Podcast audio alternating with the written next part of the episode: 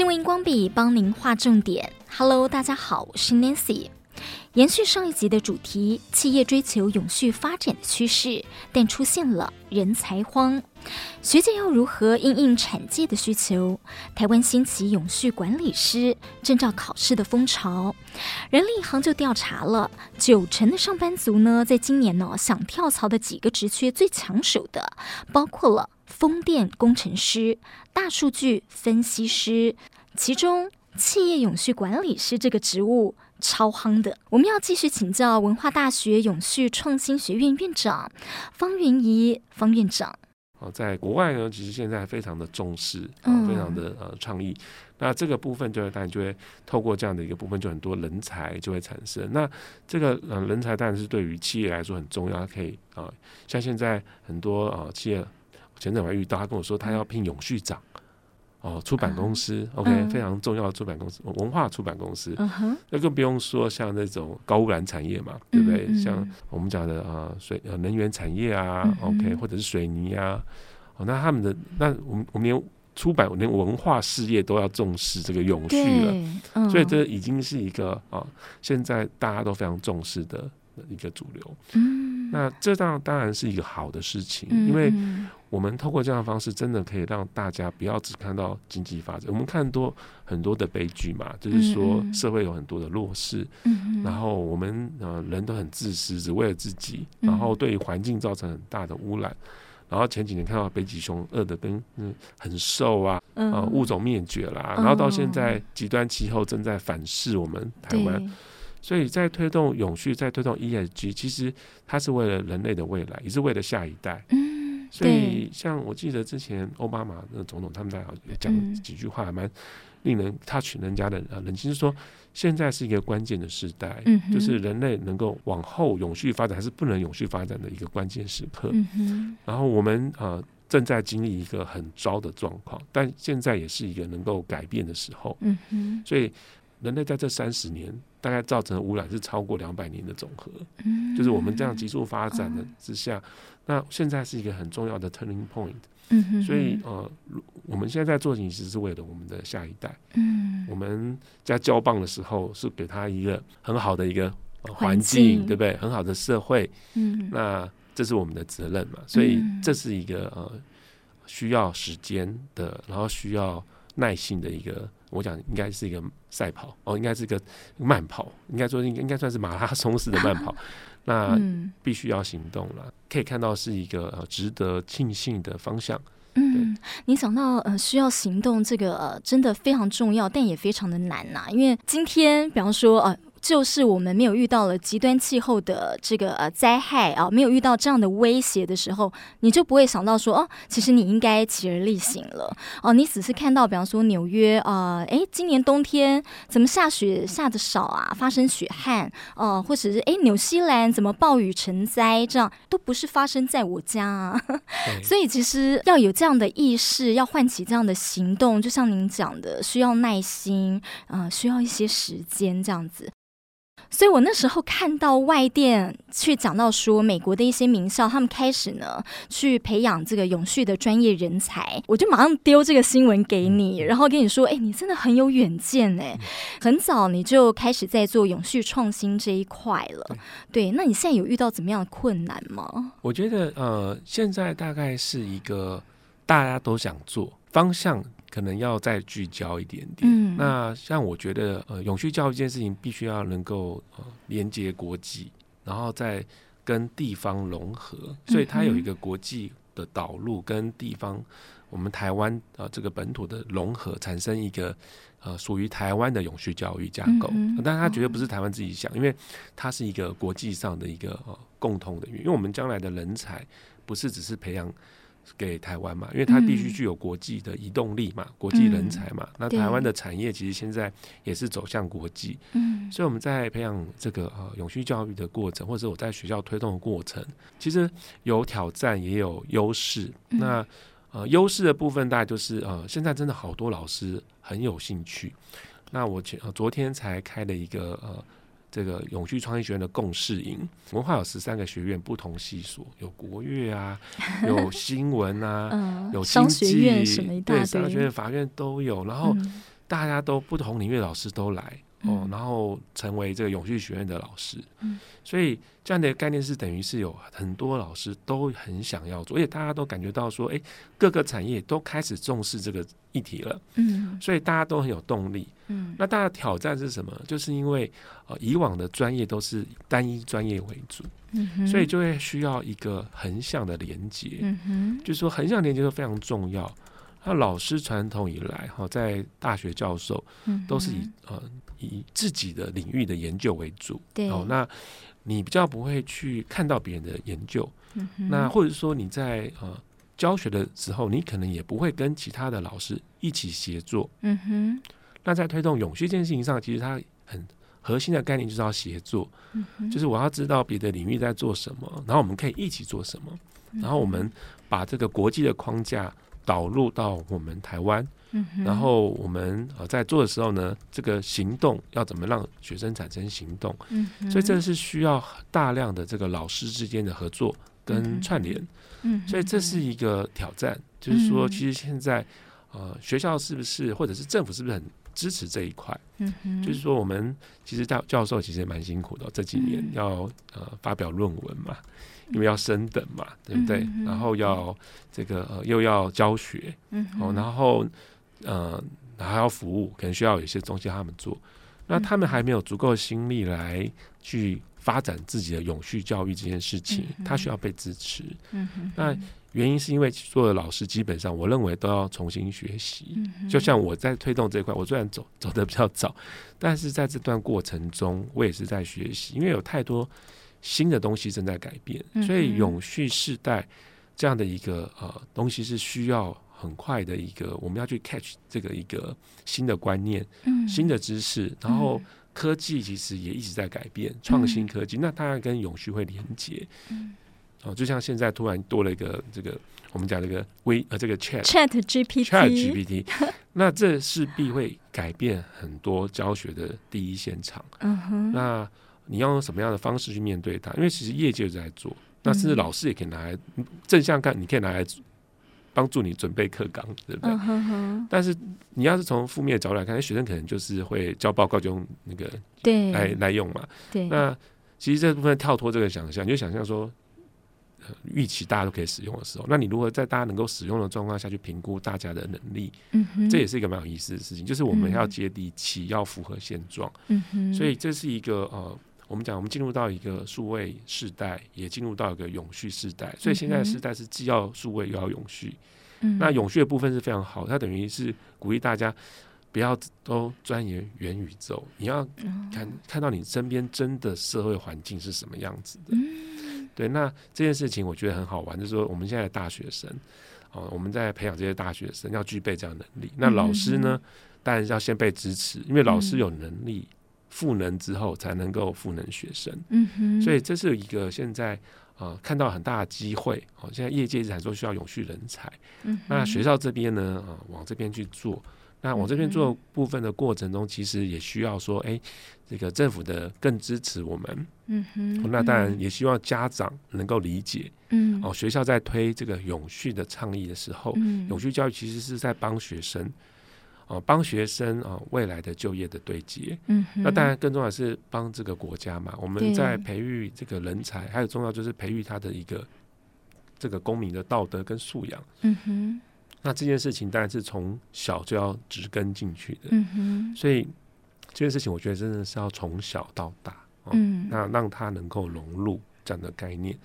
好，所以这个我觉得是他的一个呃机会，也是他的挑战。嗯，就是以往大家习惯就是自己在自己的专业领域单打独斗，或者是我做的很棒，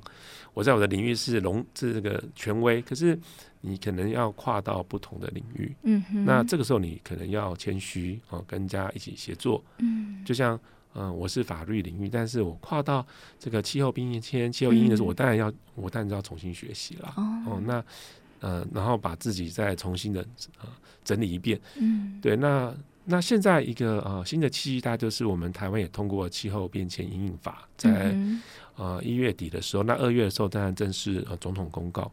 那里面呢，就是在讲说台湾到二零五零年的时候要做一个呃净零排放，等于是我们要做整个呃产业转型，嗯，要变成绿色的产业，或者是一个、嗯、呃这个呃能够达成这样的目标，那这个过程中就是需要人才，所以我也看到在那个法案里面哦，就把这个永续的气候、气候跟永续发展教育入法，嗯，所以它其实是有个法律，现在已经说要要呃要去呃。支持这件事情，要去倡议这件事情。嗯，但是我们现在下一步就是说，那我们有这样的一个很高的指导原则之后，那那相关的主管机关是不是能够落实到说，这个这个不论是以后你在评比一个大学好坏的时候，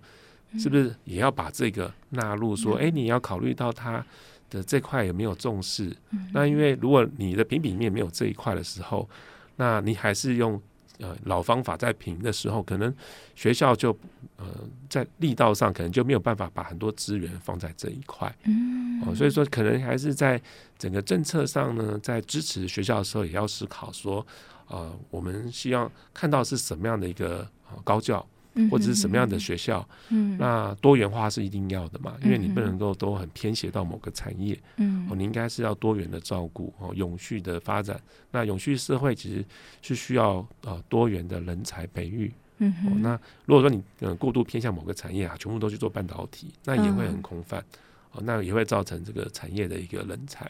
所以这个其实是呃相关的议题上都希望呃。法规有了，那我们希望能够呃更被大家看到这样子。啊，你刚讲到就是培养多元人才，然后呃讲到说，哎。其实学校现在各院所的这个老师，大家都很有兴趣参与这一块。就是老师他们可能变成是一个种子，然后呢再去把这个教育带给学生。这样产业界像这次人力银行就有一个数据去提到说，在年后九成的人都想要转业转职。这样结果呢，发现这个呃排名前几名的这个职缺，大家都想去，就是 ESG 的管理师。因为我知道您在推永续创新这样，但是整个台湾有这样子的一个热潮吗？这要提一下那个，嗯，我们呃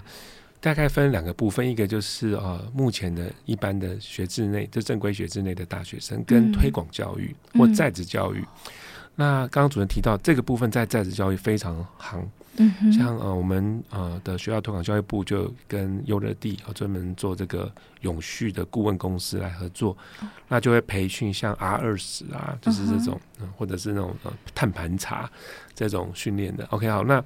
呃这个基本上就是呃供不应求，真的就是大家产业非常需要，然后希望呃去提升自己的这个相关的经验。你是说报名的人很多，已经报满了，所以一位难求，一位难求。那像呃台湾能源呃研究基金会啊景荣兴大使哦，他推动的那一块啊、嗯呃、这个呃永续的这个呃考照哦这样的一个培训装也是这几年的状况都非常的呃热门。OK，那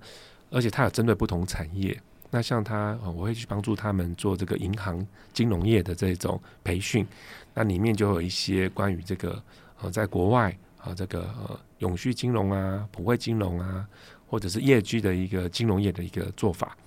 那其实他的这个过程中，现在已经成为很多这个呃职场上哦，大家都会想去接触的部分，这样子。哦、因为呃，职场的同仁大家都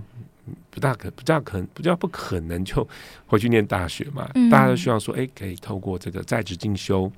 或者是这一种呃，我们的这种推广教育的方式来学习。嗯。那我相信现在很多少子化的浪潮冲击下，嗯，那很多的大学必须要转型。嗯。那其实它会更需要变成说，不是在以往的培育这种高中生大学，它可能要针对这个呃，我们讲的第二专长啊，或者是在职人，或者是或者是乐龄高龄者。去赋予他们这样的一个教育的需求，嗯哼哼，啊，所需要的一些知识这样子，或者是能力。好，所以呃，就回应一下说，呃，目前真的很多，但是这也相对来说，就是我我要提的说，嗯，在国外也发现说，呃，漂绿是一个问题，就是对你数据到底怎么来的？对，就是说呃，或者说你现在因为大家都重视嘛，那当大家都重视风潮起的时候，就会有一些造假。这也是蛮现实的，就是说人会造假，嗯、呃，不不是因为现在永续才造假，人、嗯、以前的是财报造假嘛，对现在多了一个造假的标的叫永续报告造假。嗯哼，所以这个部分就会变成是哦，要呃法规的部分，大家要要很明确。哦，当然呃以前可能是自主，但当大家都已经把它当成一个核心价值的时候，你当然要去防止这种造假的状况。嗯、OK，好，因为你你得会欺骗很多人哦，所以啊、呃、这个 integrity 很重要，这是正直很重要。嗯、那呃，再一个部分就是要有足够的这个呃，让大家能够了解哦，永续到底是什么？因为当你不了解的时候，你就很容易被欺骗。嗯，哦，因为你不了解，然后他呃，你不了解就很容易呃被人家。如果你很了解，你就会哎，就会去多看他。哎，真的是你这样讲的吗？嗯，那你的东西来，我就检视看看。嗯嗯。啊，你原来你的产品是很好，可是你的社会冲击很大。嗯嗯。哦，你都是用这个呃。呃，我们讲不当的呃童工，或者说人权侵害国家那集中营的人做的产品，哦、呃，所以你的这个对人权是伤害的，所以你就会觉得啊，它是不是真的绿？嗯，或者是一个呃呃，可能是污染多的公司，然后他出一笔钱弄了一个慈善基金会，然后再推动教育，可是你如果去检视它整个部分，就是啊，它不是真的。嗯，所以这个其实是需要啊大家哈。我们是必须要去了解这件事情，嗯嗯，所以一方面，啊、呃，应该有法规哦，要有政府，因为你要法规才可以告诉比说，哎，你造假是要被处罚的。哦，那第二个就是什么是假的，大家要认知，嗯，然后大家发现这件事情的时候，呃，也可以提醒大家，嗯哼，那当然最后的关键就是揭露，嗯，因为阳光是最好的防腐剂嘛，嗯哼，就是说你说你很。绿对不对？那你到底多绿？你把东西拿来我们看看。Uh huh. 那大家看了就知道，因为我们已经学习过了，所以当他资讯出来的时候，嗯，那我们就可以了解说，诶，他到底是真的假的？嗯，那他如果有不合理或是造假的部分，其实我们公众就会去，等于是公众的力量在监督他。他可能隔天就上了媒体头条说，啊，他造假，嗯，或者怎么样？那这个时候对于他来说，那他可能就没有办法永续经营下去了，因为他就会被。消费者啊，被投资人抵制嘛，那会被谴责，那呃政府机关也会啊进去，那所以这个其实啊就跟那个我们在这个财报的这个我们讲的会计财报的发展是一样的，一开始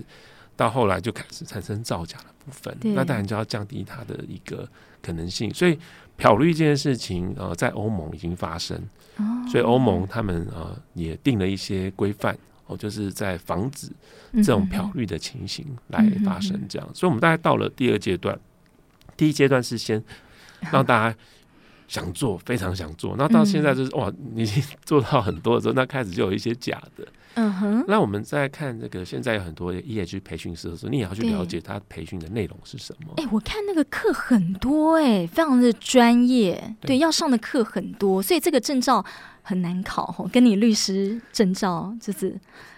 目前的话，因为律师证照的话，还是一个国家考试啦。嗯哼。啊、嗯，所以难度可能稍微还是比较高。在永续师的培训上，其实你不大可能像律师方式去去、呃、人数太少，嗯，因为现在产业是大量需要，嗯，那目前的呃呃的状况就是一个采取由民间单位来做，嗯，那所以说你等于会有很多元的发展，所以这部分呢我我我不是说一定要，就是我不是认为说要由政府来做，我觉得民间做非常好，就是公司协作的方式来做。哦，所以在这样的一个过程中呢，但啊、呃，我们去选择这样的一个永续的正道的这个培训的机构的时候，你就要去看这个机构本身是不是具有公信力，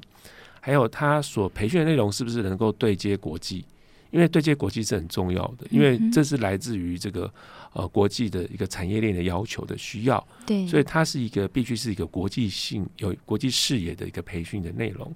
那第三个，我觉得要回到你的本质，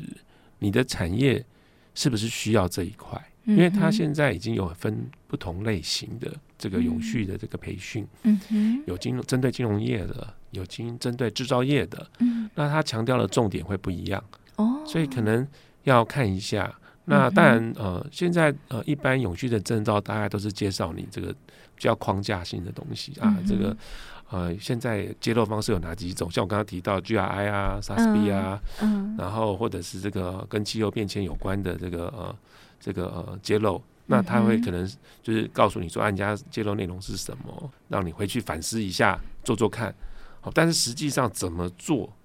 你的产业要怎么做这件事情，嗯，还是要针对你自己的产业来做？哎、欸，所以跟我原先的理解不太一样哎、欸，因为我周遭就有呃一些呃做英文编译的，他们就说哎。欸想去考考看，就要去上这 ESG 的课，然后要考这证照。为什么呢？然后说哦，现在哦，你只要考到这个证照，你要去任何产业工作都可以。但其实我刚刚听你讲，呃，制造业、金融业哦等等，你不同的产业，其实你需要的知识是不一样的。对，所以呃，现在是在一个在细分的过程，嗯、就是。呃，之前我看呃，大家当然是没有特别分嘛，那现在慢慢就会开始区分这样子，嗯、对，但是呃，还是要回到一件事，因为当大家都没有观念的时候啊，有观念就很厉害了，所以呃，像呃，我刚刚提到的呃，像那个台湾基金会，其实大家都蛮认可他的一个公信力嘛，嗯，所以你如果去他的课也蛮扎实的，哦，他的课我记得要蛮长的时间，可能要花非常多时间上课，哦。嗯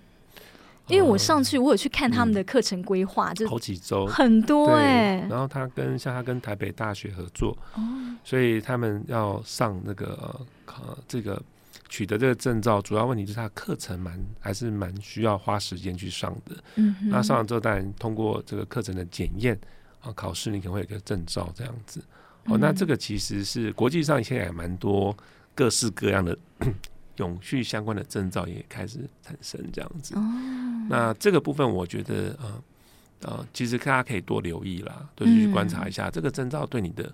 呃帮助是什么。因为当大家都有证照的时候，就会开始看你证照的含金量是什么。这大概也是一个趋势啦。嗯，所以我们现在刚好就是在一个关键。那我也听到前几天听到一个呃老板说他，他他本来要聘人哈，然后就。来了一个，就是不是国立大学的，就哎、欸，他有永续的这个，他有一个专长，他说是永续哦，他的论文是谈到永续，就优先录取他。哦，就是因为他觉得这个产业啊，他的公司里面目前没有几个懂永续的。嗯，那录取他之后呢，他就可以成为分享。因为现在大家都很想要知道到底是什么，对，到底这些上课，然后这些专业知识是什么？对，就是很重要，我们都知道很重要，嗯业绩很重要，但到到底要内涵，到底要走到多深？嗯哼，那知道了以后要怎么去行动？对，我的企业，我自己的企业要怎么做？对，所以他最后一定会有一个把这个。ESG 的概念能够融入自己企业的这个经营的那一环，嗯哼，就是我就是说你可能要定出一个目标 object，这个目标这个 target，然后你还能够衡量的，嗯哼，就是可以被呃你去衡量的，然后去改进的，嗯，就这个我们讲 OKR 这种这样的一个概念，这样子。Uh-huh.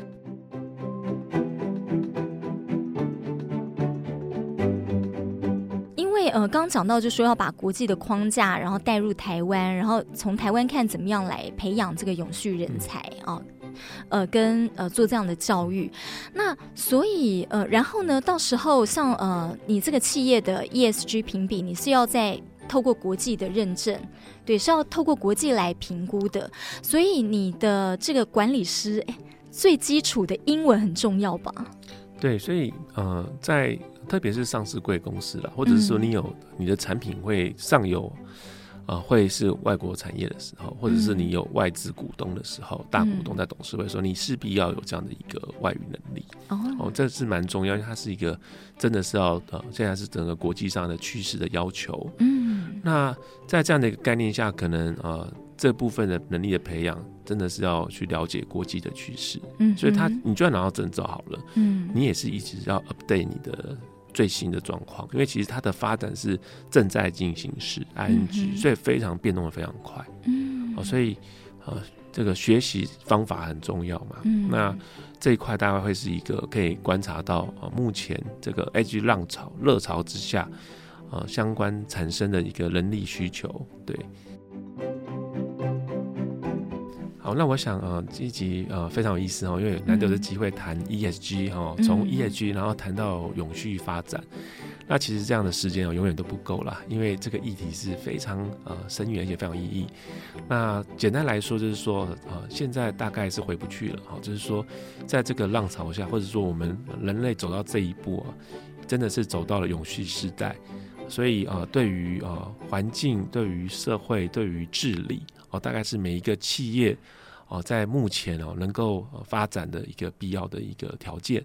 那在这个呃因应这样的部分，我想哦，对于啊我们的教育啊，或者是大家想要培呃培养这样的一个能力的时候，就是变得非常的重要。所以要啊真的是要去了解什么是 ESG，它意涵是什么，还有你自己的职业哦，它所关切哦适用的部分是什么。然后当然还有一个就是要不断的去学习哦，因为业界的部分其实一直在改变哦，但是它整体最核心的内涵是没有变的。就是希望能够发展一个永续包容的经济，然后让这个社会更好嘛。那这个是一个非常崇高，但是非常值得努力的目标。嗯哼，真的是很崇高的目标，但值得努力，因为。就像你刚刚讲的，过去我们一直在讲是口号，那但是大家要有这样的意识，然后去行动，就非常不容易。但是现在透过了各大企业，还有呢，你们教育这边，然后大家愿意带头做，然后去呃让社会更好，让地球更好，让我们的下一代可以有更好的环境，我乐见其成。我觉得我们呃每个人啊，其实都可以在呃这样的一个世代扮演一个重要角色。那比如说我们在买东西的时候，你可以除了价钱之外啊，你可以看一看是哪家公司哦，那家公司它到底是不是真的就是你心目中的这个 ESG 做得很好的公司？那也许它的价格比较高，但是你在做消费的过程，其实就是一个责任消费，你也在帮助这个呃环境，帮助这个地球。谢谢袁怡，好，学到很多。